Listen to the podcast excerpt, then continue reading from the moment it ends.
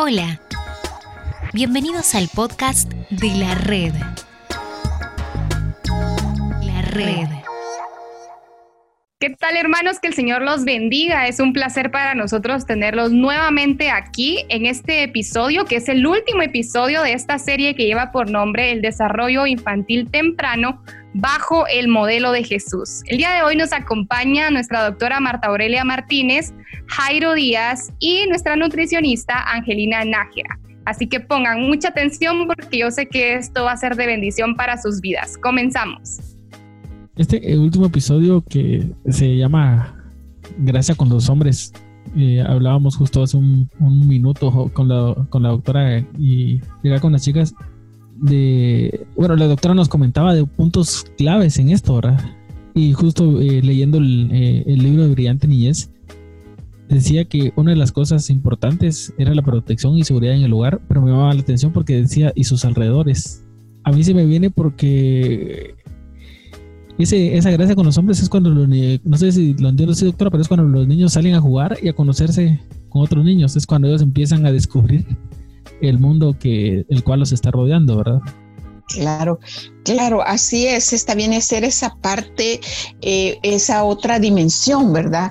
Eh, en que el niño Jesús creció, porque el niño Jesús creció en sabiduría, en estatura, en gracia con Dios y gracia con los hombres. Entonces, este, en brillante niñez lo hemos también dadole su lugar a esta gracia con los hombres porque eh, creemos que precisamente eh, eh, debe de abordarse el hecho de que el hogar, la comunidad sean espacios seguros. Aquí la palabra clave para nosotros es la protección, es la seguridad, para que los niños crezcan, se desarrollen y participan y sean protegidos al mismo tiempo. Entonces, acá hay una, eh, es esa...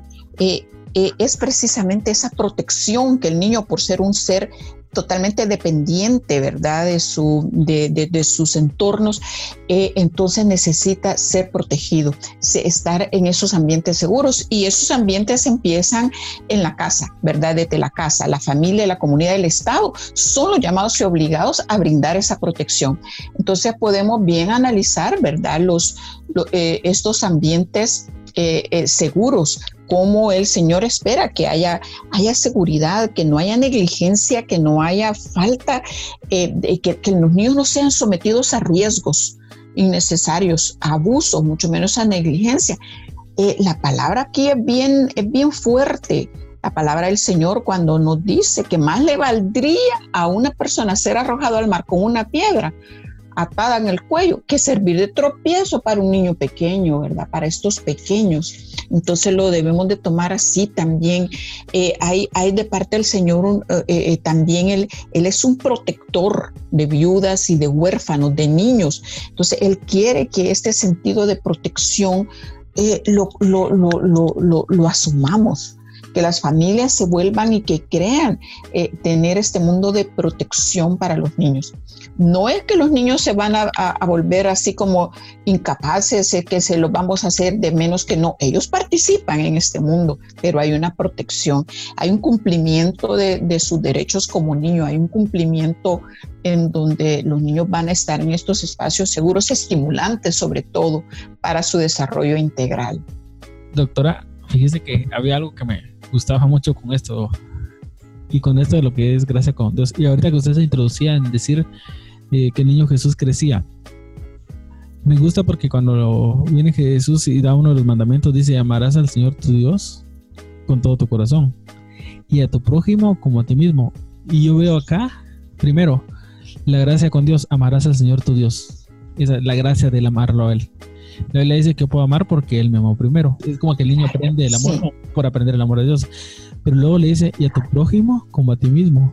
O sea, es como que no puedes amar a alguien si antes no te has amado a ti primero. Es como tengo una identidad en mí de que me amo, pero esa identidad en mí la encontré en Dios. Es como que una cascada, ¿verdad? Se viene dando eso hasta sí, Sí. Eh, es definitivo porque eh, eh, somos individuos, pero nos desarrollamos en un grupo social empieza con la familia, y ahí empieza esa cascada preciosa. Pero allí nosotros en la familia es que aprendemos precisamente esas, esas habilidades sociales de convivencia.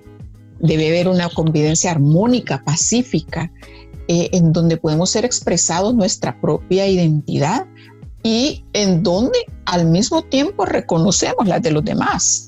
Y esto es un proceso por el cual el niño va a ir a través de este desarrollo de la gracia eh, con los hombres, que, eh, eh, y al niño se le procura el bien, se le procura el bienestar, ¿verdad? Se van a identificar y se van a anular todo lo que son riesgos para que este desarrollo del niño sea logrado, que ese desarrollo integral. Esta es la protección y esa es la base es ese amor, es esa ternura, es esa comprensión con que el niño se va desarrollando y empieza a participar en ese ambiente y él se socializa ah, saludablemente, ¿verdad?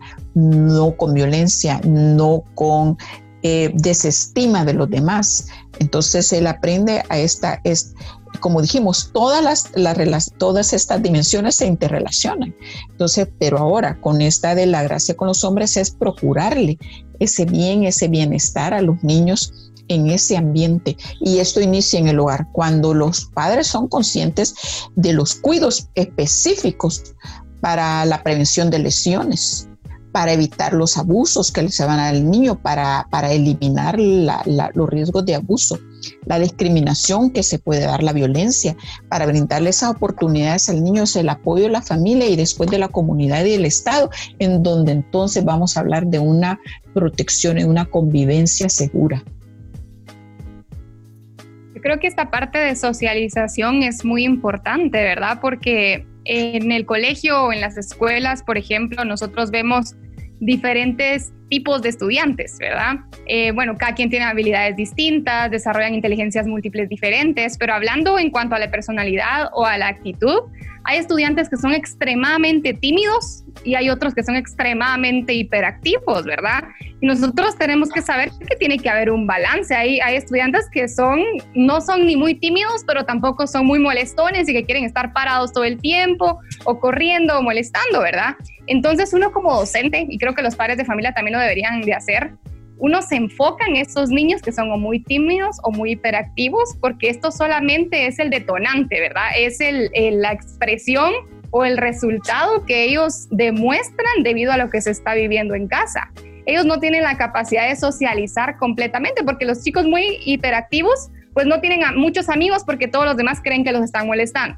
Y los muy tímidos, pues simplemente no quieren ser amigos de nadie porque les da miedo cómo relacionarse con las personas. ¿Y por qué es esto? Porque ellos no han tenido un modelo en casa que les haya ayudado, ¿verdad? Que les haya estimulado para que ellos puedan ir al, colegio, ir a la iglesia, ir a natación, ir a béisbol, a cualquier grupo con el que ellos pues se relacionan y hacer amigos, poder crear buenas amistades en Jesús. ¿Por qué? Porque ellos no tienen alguien que les diga o no pueden observarlo ni siquiera en casa, ¿verdad? Porque incluso pues hay algunos papás que no tienen tiempo tal vez para cuidar a los chicos desde que son bebés. Entonces ellos se crían con otra persona y esa otra persona quizás, como no son sus hijos, pues no les da tanta importancia. Y esto es tan, tan, tan fundamental que los padres de familia logren escucharlo, que el hecho que un padre o una madre cuide a su propio hijo y le inculque pues actitudes eh, buenas, esto va a hacer que este estudiante, este niño, este adolescente en su momento, ¿verdad? pueda desarrollarse en la sociedad activamente y positivamente también, ¿verdad, Claro. Sí, definitivo. Esa, esa va a ser eh, eh, ese impulso, precisamente ese ambiente de protección, porque los niños sí traen sus rasgos de personalidad, pero eh, más de, su carácter, pero esa personalidad se va a ir desarrollando. Cuando hay un niño así demasiado tímido, demasiado cohibido, hay que ver verdaderamente si allí no hay una negligencia detrás de eso o hay un abuso ¿verdad? Eh, o, en el otro caso, si no hay, eh, eh, no se le dan límites, no hay restricciones, no hay un, como tú bien dices, un, modelaje. Entonces, todo esto es, es precisamente lo que vemos también en esta dimensión, cómo, cómo la, la, familia entiende su rol protector, el espacio seguro, el espacio donde el niño es respetado como niño, cuando el espacio eh, se le dan esa, eh, esa, esa protección, eh, cuando no es sujeto de, abusos, cuando el niño puede participar y puede expresar su opinión, también ya ese es un espacio. Entonces esto se relaciona, si bien mucho con, con la gracia, con los hombres como vimos, también tiene mucho que ver ese, el, cuando se cumple ese rol todo lo que sea el maltrato infantil, el abuso, la negligencia, el abuso sexual, el abuso psicológico, a veces hasta abuso religioso, eh, eso podríamos hablar de que son formas de maltrato y eso todo nos va a generar estrés tóxico en el niño y precisamente son los principales eh, eh, áreas que tenemos que proteger a los niños. ¿Y por qué? Porque hoy sabemos que mucho de esto que se está dando en abuso infantil, en negligencia infantil, nos trae unas consecuencias severas a futuro, en términos de enfermedades, en términos de enfermedades físicas, mentales, ¿verdad? En, términos de estas enfermedades físicas, de la cardiovasculares, el síndrome metabólico, la, la eh, la obesidad, la diabetes tipo 2, pueden tener su génesis, su origen allá en este maltrato que se instauró en la primera infancia. No se le ha dado la protección. La comunidad fue incapaz de identificar aquellos hogares que traumatizan a sus hijos. No fueron expuestos, no fueron, no se les dio un seguimiento para dejar de traumatizar hacia los niños, de abusar de los niños fueron abusados quizás hasta sexualmente por su pariente de él y se escondió este hecho. Esto nos va a dar después severos problemas neurológicos. Eh, eh, eh, esto nos daña cómo estamos construidos, nos altera el cerebro. Incluso niños abusados niñas abusados sexualmente tienen hasta los cerebros más pequeños, la sustancia gris más corta, hablando científicamente porque se, se llega hasta hasta ver esos cambios físicos, se dejaron de hacer menos conexiones saludables para formar conexiones de inseguridad, de apatía, de eh, eso hablando de la parte del carácter y personalidad de las enfermedades mentales a futuro. Hay esta esquizofrenia que se, que se fundó en estos primeros eh, meses, años de la vida en donde hubo maltrato físico, negligencia, abuso sexual, abuso psicológico. Esto es la protección. Cuando al niño se le brinda eh, eh, se le disminuyen los riesgos de todo este abuso, de todos estos obstáculos para el desarrollo psicoespiritual y social de los niños y se le permite al niño florecer en esa imagen que trae del Señor. Entonces, esto es precisamente el sentido de la protección que debe ser en esos tres niveles, en la casa, en el hogar y este, en la comunidad. Así que esta es, es, la, es la verdadera protección infantil. Y como usted mencionaba, doctora, respecto al abuso sexual que puede existir en los niños incluso, ¿verdad? Que comienza pues desde un niñito, pues a esas personas no les interesa si es chiquito, si es grande, si es viejito, pues no les importa mucho. Y realmente eso que usted mencionaba es muy importante porque hay, por, ejemplo, pues yo logro ubicar dos áreas diferentes que sería el hogar y el colegio. ¿verdad? Y a veces los chicos es impresionante cómo le tienen más confianza a una maestra, a un maestro que a su propia familia. Y pues yo he tenido la oportunidad de acercarme a niños que gracias a Dios pues los casos se han solucionado, pero que han sufrido de, de violencia de ese tipo, ¿verdad? De, de índole sexual. Y ellos, pues nosotros le comentábamos, pero ya platicó con su mamá, sí, ya le platiqué, pero mi mamá no me cree. Entonces nosotros decimos, ¿cómo la madre no le va a creer a su hija que le está diciendo ella que fue abusada por el padrastro, por el tío, por el papá incluso? Y la mamá le dice, no, ¿por qué? Porque según el niño, incluso siendo chiquito, él dice, bueno, es que le cree, ella le cree más a mi papá, ella le cree más a mi padrastro, ¿verdad?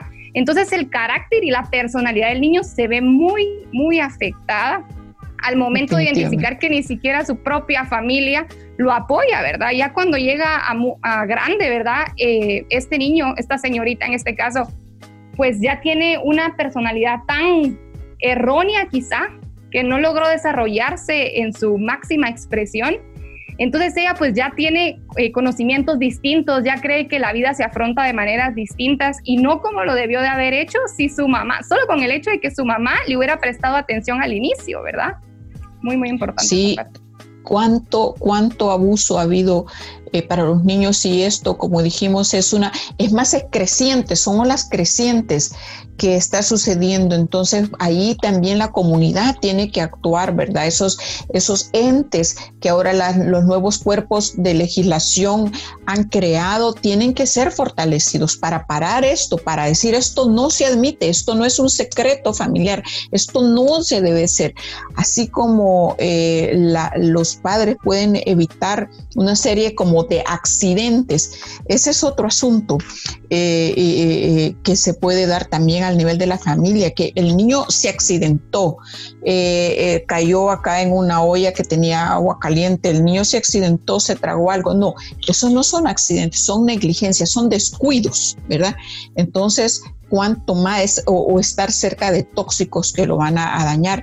Entonces todo esto intoxica su cuerpo o daña su cuerpo, así también intoxica el cuerpo y lo daña eh, todo este abuso verbal, el abuso físico, el castigo eh, eh, físico sin misericordia, sin ningún tipo de miramiento y el abuso sexual. Son el abuso sexual es de lo que más deja secuelas en el alma de los niños, secuelas que no, no siempre van a lograr corregirse, ¿verdad? Gracias al Señor que en el Señor somos nuevas criaturas y Él puede eh, cambiar nuestra mente, nuestra alma, la puede sanar eh, de, estas ataduras y de estos daños que, sufrimos en el pasado, pero estamos hechos realmente para ejercer nuestras paternidades, nuestra maternidad y nuestro cuidado de los niños. Eh, precisamente con esa protección para tener esas, esos espacios, esas eh, esas conductas seguras con los niños, ¿verdad? Que, que les van a hacer tratarlos así como ellos, como niños.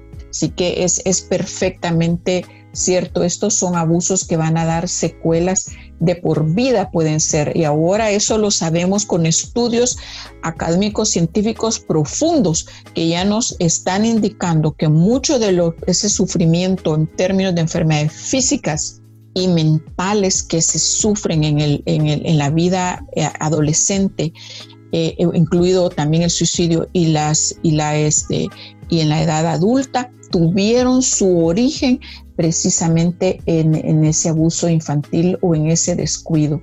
Así que estamos para, para prevenir y que sirva este programa y todos sus, eh, sus preciosos conceptos perdidos acá para prevenir precisamente eh, toda esta, eh, todo este maltrato a que muchos niños son sometidos o esta negligencia. Sí. Estaba leyendo aquí en el eh, Brillante Niñez una sección que decía principios aplicables sobre la adquisición de gracia con, de gracia con los hombres en frases cortas. Y una frase me llamaba mucho la atención. Y era justo lo que usted decía ahorita. Eh, la mayor riqueza de una familia son sus hijos e hijas, lo que puede cambiar a pobreza si no hay un desarrollo infantil temprano al modelo de Jesús. El hogar es el lugar en donde los niños pequeños tienen la mayor parte de lesiones por negligencia de los padres, madres o cuidadores. No son accidentes, pues su gran mayoría son prevenibles, son negligencias.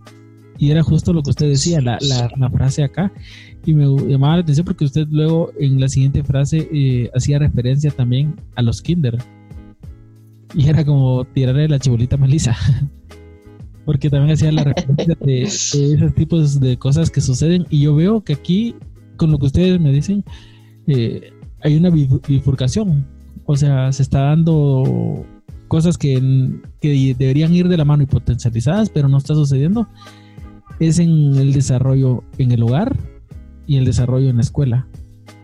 Y es como que los niños quedan en una Y y no saben como que hacia qué lado eh, como que dirigirse. No sé, así es como que lo veo lo que, lo que estaban eh, comentando, ¿verdad? Sí, tenés razón, eh, Jairo, en cuanto a esa frase de la doctora que realmente es muy acertada. Y hablando sobre los kinder, Bueno, eh, preprimaria realmente es uno de los niveles más importantes en la, en la vida y en el desarrollo del niño, ¿verdad? Porque son sus primeros, su primera interacción con, con los estudios, con compañeros, con maestros, con personas ajenas a su familia. Y es muy importante. Yo creo que en esta parte, pues tanto la familia como la institución educativa tienen que estar en contacto, tiene, tiene que haber una conexión, una interacción entre ambos ¿Por qué? Porque son los primeros años del niño. Entonces el niño está aprendiendo. Y es eh, peor, digamos, si ya llegan adolescentes y nosotros les tenemos que enseñar a desaprender y reaprender nuevamente, que es un tema un poco más complicado que si se hubiera enseñado desde el inicio. Entonces, si los padres de familia no están dispuestos a poder fomentar en sus hijos eh, actitudes, eh, incluso impulsarlos a poder desarrollar todas sus habilidades, entonces los chicos cuando llegan adolescentes, pues ellos no saben por dónde ir, necesitan incluso a un maestro que le diga, mire, por ahí vaya, tráigame tal y tal cosa, la tarea tiene que ir así, recórtela de esta manera, y ya es un adolescente, ¿verdad? Eso se les enseña en preprimaria. Entonces, eh, sí, definitivamente yo considero que, que la preprimaria es algo muy importante y los docentes tienen que tener muchísimo cuidado porque hablando de la negligencia, nosotros como docentes tenemos la responsabilidad en el establecimiento educativo que los chicos no se lastimen, que ellos tengan, eh, refaccionen correctamente, que no compren en la tienda solo golosinas, sino comida saludable. Esa clase de cosas, por ejemplo, si un niño se ahoga, ¿de quién va a ser la culpa? Del docente. ¿Por qué? Porque el docente tiene que tener control absoluto del, del salón de clases, de todos los chicos ahí. Así es. Y en la casa pues los padres de familia tienen que tener el control de sus hijos. Si el hijo se cae de la terraza, se cae del segundo nivel y se accidenta, no podemos decir fue un accidente, porque ¿por qué el padre de familia le permitió subir en primer lugar, verdad? Entonces, sí, definitivamente considero que la preprimaria los primeros años es algo fundamental. Sí, eh, y el niño tiene que aprender ese autocuidado. Pero ¿cómo lo va a aprender si, si los padres no están atentos a todos los riesgos que sufren? Lo han mencionado, las caídas las caídas de las camas, las caídas de los muebles, los atragantamientos con cosas que dejaron los padres eh, mal puestas, los contactos con la electricidad, ¿verdad? Lo que vemos en los hospitales, niños que traen llaves, traen monedas, en fin, este, ahogamientos, los, los, incluso los accidentes de tránsito, no son accidentes, la mayoría son negligencias, ¿verdad? Padres que, que aún este, eh, borrachos suben a sus hijos pequeños a los carros y se ponen a manejar. Entonces, estamos teniendo una serie de negligencias que se vuelven en un total irrespeto a la vida, al bienestar de los niños, ¿verdad? Entonces eso no puede ser. Y lo que mencionabas, que cuanto más el niño es valorado, es respetado, hay aceptación, hay una sensibilidad, obviamente el niño va a crear también ese sentido de autocuidado, él mismo va a aprender a, a, cuidar su salud, a tener esa confianza en sí mismo, a tolerar la frustración, ¿verdad? Y no, eh, no también actuar impulsivamente, que lleva también a muchos eh, accidentes también. El conocimiento, los respetos de las normas y valores. Entonces, todo eso va formando esa protección que en los padres ellos son los primeros y después el niño hace su propia, llega a formar su propia eh, protección y él aprende a cuidarse eh, de, lo que entiende, de lo que son los mayores riesgos. Pero no entienden entonces que las drogas, porque jamás, jamás fueron eh, valorados que las drogas les hacen daño, y se lo puede decir mil veces, pero porque no hubo una valoración, un respeto, una aceptación del niño, una instrucción amorosa, cuidadosa, entonces no puede entender cómo la droga le va a hacer daño, pero no puede entender cómo el alcohol, ¿verdad? Ya a los 13 años que niños ya están tomando alcohol, entonces eso va todo, todo, todo, todo se relaciona. Entonces ese ambiente de conductas protectoras, de esa conducta saludable, pero en donde el niño también desarrolla su participación. Esa es la protección de que hablamos. Y sí, en las escuelas hay mucho que hacer y en la comunidad ni se diga, ¿verdad? Eh, donde eh, permiten a veces escándalos eh, y que los niños tengan acceso a, a escenas de violencia, ni se diga. Y y allí viene también otro asunto, ¿verdad? Que no hemos hablado mucho, que es precisamente las pantallas y los niños. Cómo los niños son protegidos del abuso de la pantalla, de todo este mundo del sistema eh, este, digital que, es el, que, que, amenaza y que el niño después no puede discernir al inicio de cómo se maneja el mundo digital.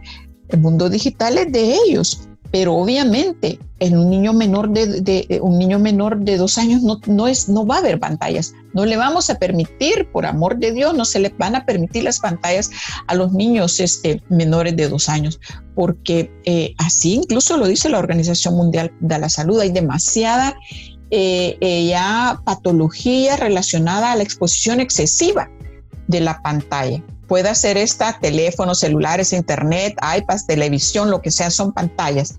Este mundo, el niño debe ser protegido, prevenido precisamente de problemas que ya se van a ver en la escuela. Por ejemplo, el déficit de atención. Lo van a ver ustedes ahí. El niño hiperactivo también puede ser precisamente eh, eh, ese abuso de la pantalla que niños de, de, bebecitos son expuestos a pantallas, jamás, ¿verdad? Eh, trastornos cognitivos, trastornos de, retraso, de lenguaje, de dificultades de aprender del lenguaje, problemas del aprendizaje con la que van a verse los maestros, disminución de las capacidades de autorregulación, que hemos hablado de las funciones ejecutivas del cerebro, ya después vienen trastornos del sueño, el insomnio, la agresividad, la irritabilidad, ansiedad, que vamos a ver ya adicciones incluso después, ¿verdad? Miopía, epilepsia por fotosensibilidad, todo eso nos pueden dar las pantallas, el uso excesivo de las pantallas. Entonces, muchas lo van lo van a ir a ver ya en el preescolar ya van a ser como futuro de lo que el, maestro va a tener que, diagnosticar, ¿verdad? Mucho de lo que ya empezamos a ver el niño de edad de, de, tres años son lo que ya estamos coleccionando, de, ya lo que estamos cosechando, más bien, de niños que, fueron malformados en pantallas de aún de, de, siendo bebecitos. Entonces, esto es un mundo que tenemos que, que saber eh, eh, dar ese espacio protector al niño, ese espacio de seguridad. Y los padres ahora muy cómodamente le dan, le dan los celulares por horas a los niños bebecitos, ¿verdad? O le encienden la televisión y eso no son interacciones de calidad como hemos visto, de acciones de devolver y de, de servir y devolver que construyen el cerebro, su personalidad, su estima. No, ahí no hay intercambio humano, ¿verdad? Entonces esto eh, hay mucho que hacer, ¿verdad? Mucho que enseñar. Solo esto de las pantallas sería sujeto, ¿verdad? De, de un habla, solo la prevención de de todos esos mal llamados accidentes, toda esta negligencia a lo que niños son expuestos, ¿verdad? Esa ausencia, esa suficiente eh, falta de atención, la incapacidad de respuesta de los padres, ¿verdad? La, la carencia de protección adecuada según las necesidades del niño, esa es negligencia infantil. Y a esos estamos llamados a identificar que son obstáculos para el desarrollo, para formar la imagen que el Señor quiere formar en los niños. De los padres a veces facilitamos a que no sea formada esa imagen. Estamos impidiendo el desarrollo que los niños lleguen al Señor precisamente porque estamos llenando la cabeza de otras cosas, pero no de, llegar a formar eh, conceptos y conductas que van a llegar a formar la imagen del Señor. Definitivamente, doctora, yo creo que los estudiantes, los niños ahora viven en un mundo irreal, ¿verdad? Nosotros lo podemos ver porque están tan aferrados a las pantallas, a los videojuegos, a las películas, a los programas de televisión que nosotros, pues ya en el momento de, hablarles, ellos tienen su atención en otra cosa, están pensando que van a llegar a jugar a la casa cuando se termine el horario de colegio ya le hablan a uno de cosas como de matar, cosas que son niños chiquitos y uno dice, pues, ¿cómo tienen este conocimiento? Pero realmente los videojuegos ahora, la música incluso, pues ya trae eh, un mensaje totalmente negativo. Y eso que usted mencionaba del déficit de atención es algo muy común hoy en día. Eh, con los estudiantes y es tan común que el Ministerio de Educación pues ha creado adecuaciones curriculares, ¿verdad? Porque ya no se les puede dar el mismo contenido. ¿Por qué? Porque su atención ya no está enfocada al 100% como debería estarlo y no porque ellos hayan nacido de esa forma, sino que se les ha formado de esa forma. Entonces, pues ellos ya no tienen la capacidad, ¿verdad?, de poder quizá aprender tan rápido como los otros chicos que no han estado como, eh, han tenido una interacción con dispositivos electrónicos. Y lo más triste de todo, considero, es que los padres de familia se mantienen tan ocupados, quieren mantener ocupados a sus chicos y es por eso que les dan dispositivos electrónicos que realmente están arruinando la vida de los chicos, están arruinando la posibilidad eh, que ellos tienen, ¿verdad? Para crear, para experimentar algo que un niño tiene que hacer. Un niño tiene, aprende a través de la experiencia, como mencionaba Katy anteriormente, a través del juego, a través de crear, de, de verlo y luego hacerlo. Pero si no tiene esa oportunidad porque solamente está frente a una pantalla, entonces definitivamente cuando sea más grande, eh, esto se va a ver reflejado, ¿verdad? Definitivo, ese, eso se va, imagínate, todo esto se suma eh, y, resultado también, porque aparte del tiempo que está con la pantalla, es un tiempo que no estuvo con la, en la interacción, es un tiempo que hubo una deprivación afectiva incluso, porque el niño no está sintiendo afectos, más bien otros sentimientos, como tú dices, de agresividad que se le están formando, pero no hubo ese tiempo para que nos interrelacionemos, dialoguemos y que, y que nos mostremos afecto mutuamente. Entonces el niño es entregado a una estimulación impropia y además se le depriva afectivamente, ¿verdad? Porque no hay este diálogo afectivo y eso nos va a traer toda esa serie de lista fea que yo mencioné, ¿verdad? De muchas cosas, ¿verdad? Eh, que, van a, que van a suceder este, eh, con los niños que han sido sobreexpuestos y incluso a la música, ¿verdad?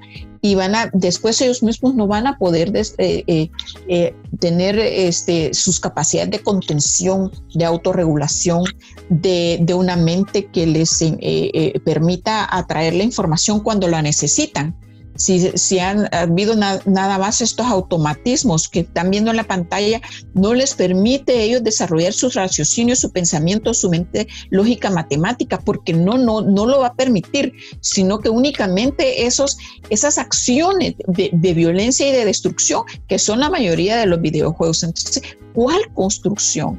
ni ellos mismos van a poder protegerse a sí mismos y van a ser también más expuestos a la protección porque no pueden, no pueden razonar adecuadamente. Entonces eh, se vuelven como esos círculos viciosos. Yo le llamo eh, estos hoyos negros del infierno en que los niños van, eh, porque una cosa les va a llevar a la otra, al mundo también de experimentación joven, sexual, drogas, alcohol, pero porque todo, se, todo va interrelacionado, para bien o para mal para construcción o destrucción, para construir eh, ese, ese niño a la imagen de Dios o destruir esa imagen.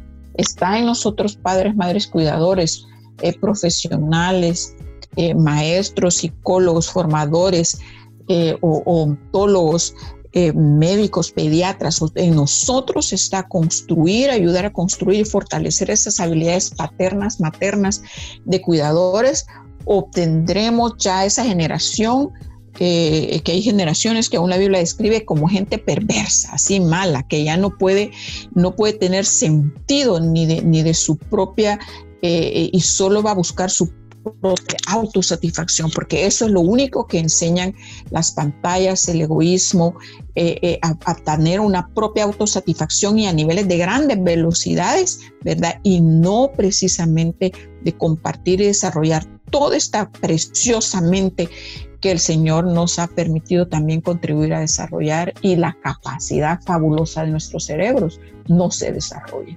lo que hablaban hace un momento sobre, sobre las pantallas y todo esto. ¿Qué se le puede decir a los padres? Porque usted usaba una palabra que me llamó mucho la atención, autorregulación. Y la autorregulación creo que va muy ligada a la regulación que los padres le estén dando, pero yo veo que actualmente los padres están delegando la responsabilidad de atención a los niños a las pantallas. Y entonces ahí ya perdemos la regulación y por lo tanto no va a haber una autorregulación por parte de los niños. Esa es una de mis dudas. La otra, la otra duda que me viene es cómo se debe manejar esto sin llegar a un extremo de que los niños eh, rechacen eh, la tecnología, ¿verdad? Sí, Sí, sí. Eh, dijimos ellos, eh, de hecho, son, se llaman nativos digitales, ¿verdad? De, estas generaciones, porque ellos van a, esto van a desarrollar una capacidad y va a ser, van a ser instrumentos valiosísimos, ¿verdad? En, la, en, la, en las manos de los niños cuando tienen un cerebro adecuado, ¿verdad? Pero ellos eh, si ahorita están pegados a la, ellos van a ser incapaces aún de desarrollar un software, no van a poder ni desarrollar ellos mismos software porque no tienen la capacidad mental, porque estuvieron pegados a las pantallas desde pequeños, no van a poder entender la lógica matemática porque no, no alcanzan ese desarrollo que les permite la interacción, los problemas planteados en el mundo físico, ¿verdad? Eh, eh, eh, esa interacción también afectiva no les va a permitir desarrollar ese mundo, incluso sacar y exponer y, plantear respuestas aún en ese mundo digital tan complejo. Entonces, cuando ellos son expuestos tempranamente, no podrá ser, porque el cerebro está hecho para, para, para empezar, como hemos dicho, con las características de ternura, de amabilidad, de participación, de interacción activa, ¿verdad? Así, para, para resaltar este asunto de valoración, de respeto, de aceptación. Entonces, cuando esto no sucede, tenemos este, esta, eh, es la negligencia.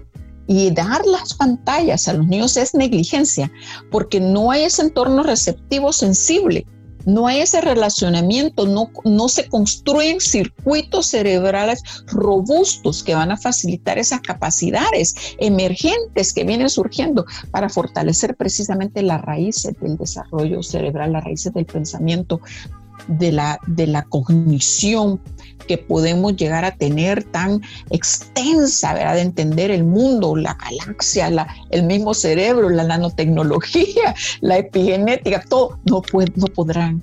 Si ellos en este momento no son sometidos a, a esa a esa receptividad, a ese ambiente que hemos hablado. Entonces, este, los padres tienen que, ser, tienen que comprender este asunto eh, para poder captar, eh, ser sensibles a estas capacidades. Creo que la palabra, tienen que ser expuestos a la palabra, a la palabra de Dios, al mensaje redentor de nuestro Señor para cambiar su mente, para que su corazón se vuelva otra vez, como dice ahí, como empieza y termina el Nuevo Testamento, corazón vuelve a los hijos y han perdido el amor, porque el hecho de darle una pantalla y no interactuar con el niño es que comodidad, porque así yo sigo con mi WhatsApp, así yo sigo con mi Facebook. Entonces estamos precisamente siendo egoístas y no permitiendo que entonces que ahora les expliquemos cómo, cómo hemos llegado a entender la neurociencia nos ha explicado cómo se forma el cerebro en la medida que lo expliquemos. Todos estos son obstáculos y que ellos son facilitadores del desarrollo y no ser negligentes ese podrá ser cuando le digamos todas las implicaciones que tienen las pantallas, que se las di listaditas, así todas estas eh, patologías que se han asociado al excesivo uso de pantalla y lo platiquemos, lo concienticemos. Y a veces ellos no están dispuestos ni a asistir a las reuniones porque están tan pegadas las pantallas. Es como un vicio, de hecho, de hecho, el vicio, de hecho se forman adicciones alrededor de las pantallas y los niños eh, eh, este, preadolescentes pueden desarrollar y, tienen ya desde muy pequeños eh, este, ya la dependencia emocional y, fisiológica, química, ¿verdad? Porque eso es lo que todas esas, esas hormonas eh, que despliegan todos estos sentidos que son desarrollados a través de estos juegos intensos del videojuego, eh, eh, da un patrón de hormonal y de sustancias químicas que precisamente hacen como la adicción, es como la adicción a la heroína, así exactamente, porque son patrones bioquímicos en el organismo que llegan a desarrollar también el exceso a las pantallas. Si eso lo compartimos con los padres, los cuidadores cada vez más, creo que podríamos de alguna manera lograr bajar esa insensibilidad que, que, tienen muchos padres jóvenes, incluso millennials, ¿verdad? Que no han sido muy educados para conocer que la pantalla no es para el niño menor de dos años y después tiene que darse reguladamente por periodos cortos y con mucha interacción. Entonces esa soledad afectiva, emocional de muchos niños eh, que van a carecer de ese cariño, de esa orientación de los padres cuando esa dureza de corazón que me interesa más estar a mí en la conexión, ¿verdad? Que el niño lo puedo abandonar a una pantalla es dureza de corazón. Va, se va a pagar el precio de eso, ¿verdad? Porque vamos a ver esos comportamientos después en actos de violencia, en depresión, en obesidad, consumo de tabaco, relaciones sexuales de alto riesgo a tempranas edades, embarazos no deseados. Todo eso vamos a seguir coleccionando y recolectando de resultado cuando nuestra negligencia paterna eh, no estamos construyendo entonces una sociedad próspera, una sociedad eh, que, quiere individuos pensantes, eh, críticos, que construyen, que proponen, ¿verdad? Que, que, van a ser, no, no alcanzan ni, quizás ni el 5% de todo ese potencial que pudieron haber aprendido a resolver problemas, a, relacionarse adecuadamente con los demás. Entonces, todo este, esto a que son sometidos los niños eh, puede ser tanto en abuso, como dijimos, ese miedo persistente, una ansiedad crónica que pueden tener los niños, pueden tener todas esas consecuencias en la vida como esta negligencia, siendo dejados a las pantallas. Y entonces estos efectos en el aprendizaje son de por vida, son comportamientos, ¿verdad? Esa salud integral se va, puede eh, de ver dañada y ellos mismos van a tender a repetir lo mismo con sus hijos. Entonces esto eh, estamos llamados a hacer corte, corte, corte, corte de todo este estrés, de toda esta negligencia para poder desarrollar precisamente esa mentalidad. Y la esperanza es que de modo si alguno está en Cristo, nueva criatura es y que nos reconstruye esas conexiones neuronales, que nos den esa, esa, esa hechura nueva, ¿verdad?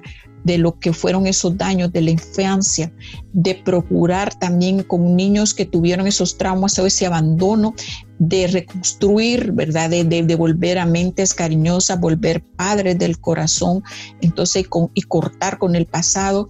El Señor tiene esta capacidad regenerativa que la podemos también, eh, al quien podemos acudir de nuevo ya se nos está terminando el tiempo para este episodio y creo que lo que ha dicho ha sido muy, muy puntual, más eh, trayéndolo a, al tiempo que estamos viviendo con la situación, esto, el boom de la tecnología. Y sí.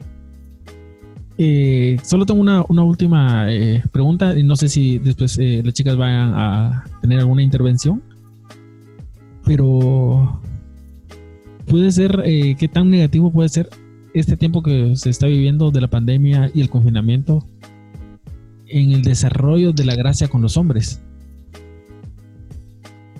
Lo puede ser y muy, y muy fuerte, porque hemos sido sometidos eh, innecesariamente, ¿verdad? Confinamientos por no tomar otras acciones más asertivas, eh, de, eh, de una salud pública, digamos, más asertiva entonces, lo que hemos visto pues en el confinamiento, cómo ha aumentado el abuso infantil hacia los niños y también ha aumentado el abuso para las mujeres, ¿verdad? La violencia doméstica en mujeres han sido más expuestas. Obviamente hay más estrés, se han perdido trabajos, se ha perdido la, nuestra fuente de ingresos, se ha perdido eh, esa seguridad financiera que teníamos en esos trabajos, que, que muchas de nuestras economías son en el día a día, lo que la gente gana en el día a día y, y viéndose azotados de esta manera, no ha sido más que llevar este nivel de estrés y de, eh, eh, y de angustia a, quienes, a quienes más debemos protección, ¿verdad? A las mujeres, a los niños. Entonces esto ha, causado eh, todo esta, o sea, sí, el, el, el confinamiento eh, irracional, ¿verdad? Eh, puede darnos esto, la pérdida de la, de la economía los países trae más. Entonces, ya de por sí, y déjeme solo decir una palabra, ya de por sí las diferencias, los pleitos, la separación y el divorcio de los padres son causantes de inestabilidad emocional en los niños. No hay divorcio saludable, ¿verdad? Entonces, ya de por sí, y ahora sumados a estas a estos traumas del confinamiento que los niños necesitaban espacios, expansión. Entonces todo esto puede ser allí cuanto más los padres deben de entender, cuanto más la tolerancia, el amor, el perdón debe estar en nuestra alma, en nuestro corazón, porque estas diferencias de los padres, estos abordajes violencios de nuestras diferencias van a causar ese estrés tóxico en los niños, estos pleitos, esa indiferencia, ese maltrato a la mujer, eso está dando problemas ya de formación saludable en los niños. La separación, aquel niño este pequeño no, no entiende todavía.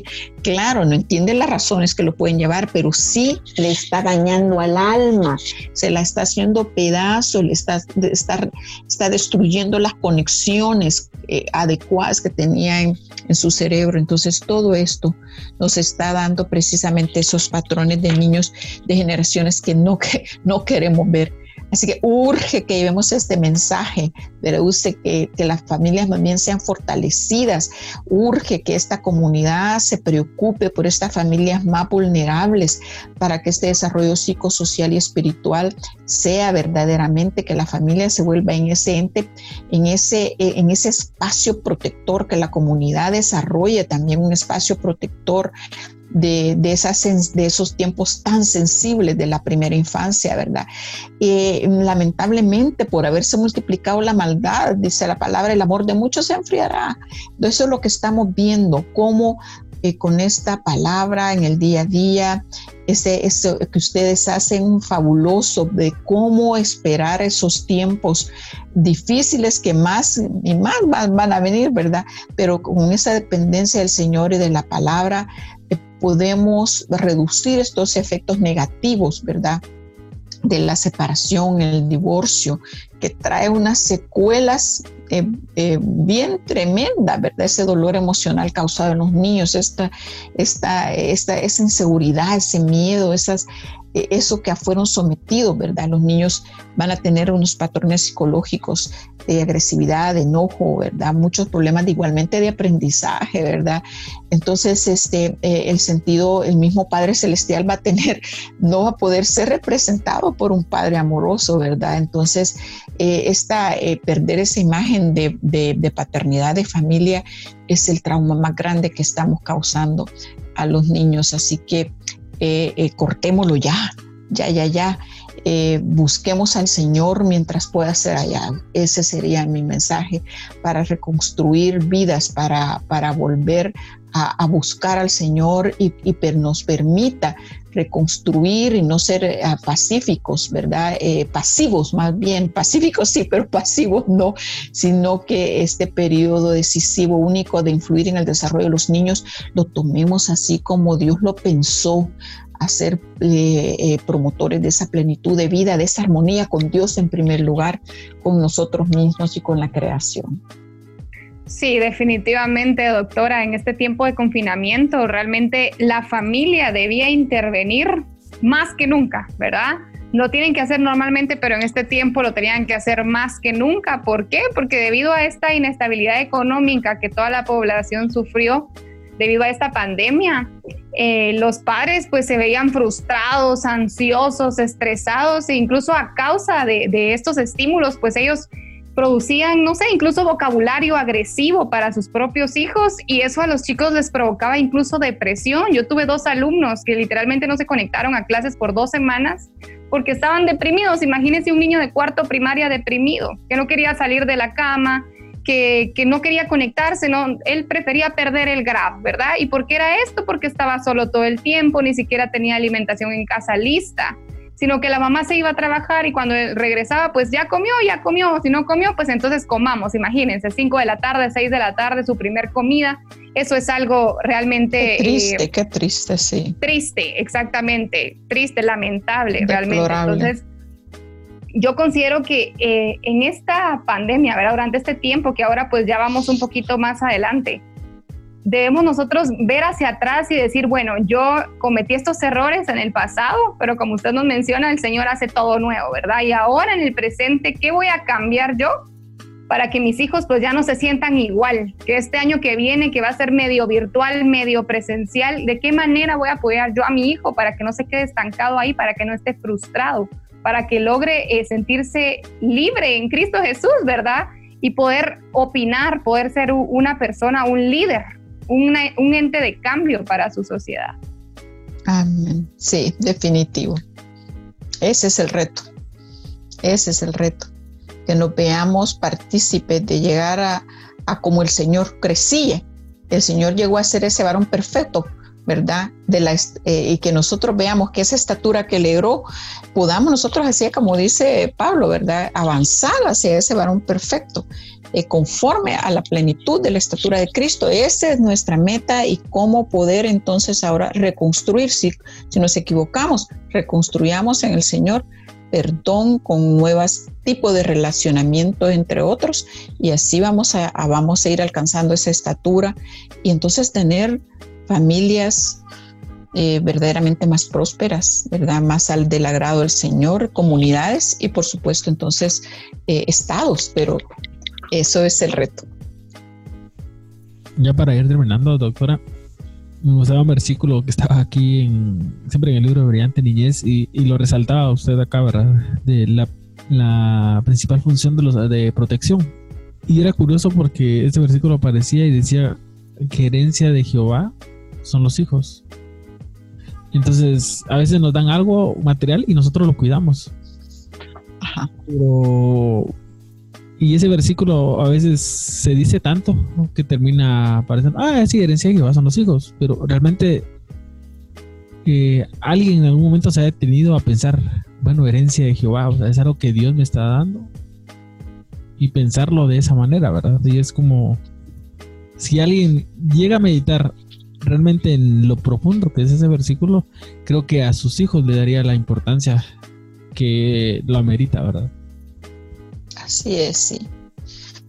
Porque una herencia la apreciamos, ¿verdad? La cuidamos en, principio, ¿verdad? Eh, eh, es algo que es como un tesoro, ¿verdad? Porque es algo valioso. Eh, y es algo que se nos da a nosotros en administración.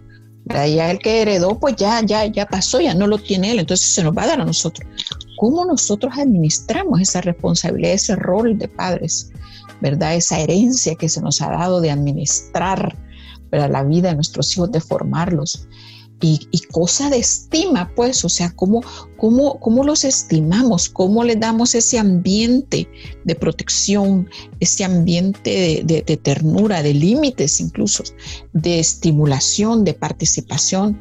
E, ese, ese es el reto para que entendamos ese versículo tan precioso, herencia de Jehová son los hijos, cosa de estima el fruto del vientre, no es para abandonarlos, no es para abortarlos, no es para, para rechazarlos, ¿verdad? No, eso no es mi hijo, ese es, no. O sea, cuando más necesita precisamente la ternura, la aceptación ya en el vientre y después, por supuesto, ya el fruto, ya cuando el fruto nace, ¿verdad? Naces en esa criatura, eh, es, es, es, es es ser partícipes con el Señor, ¿verdad?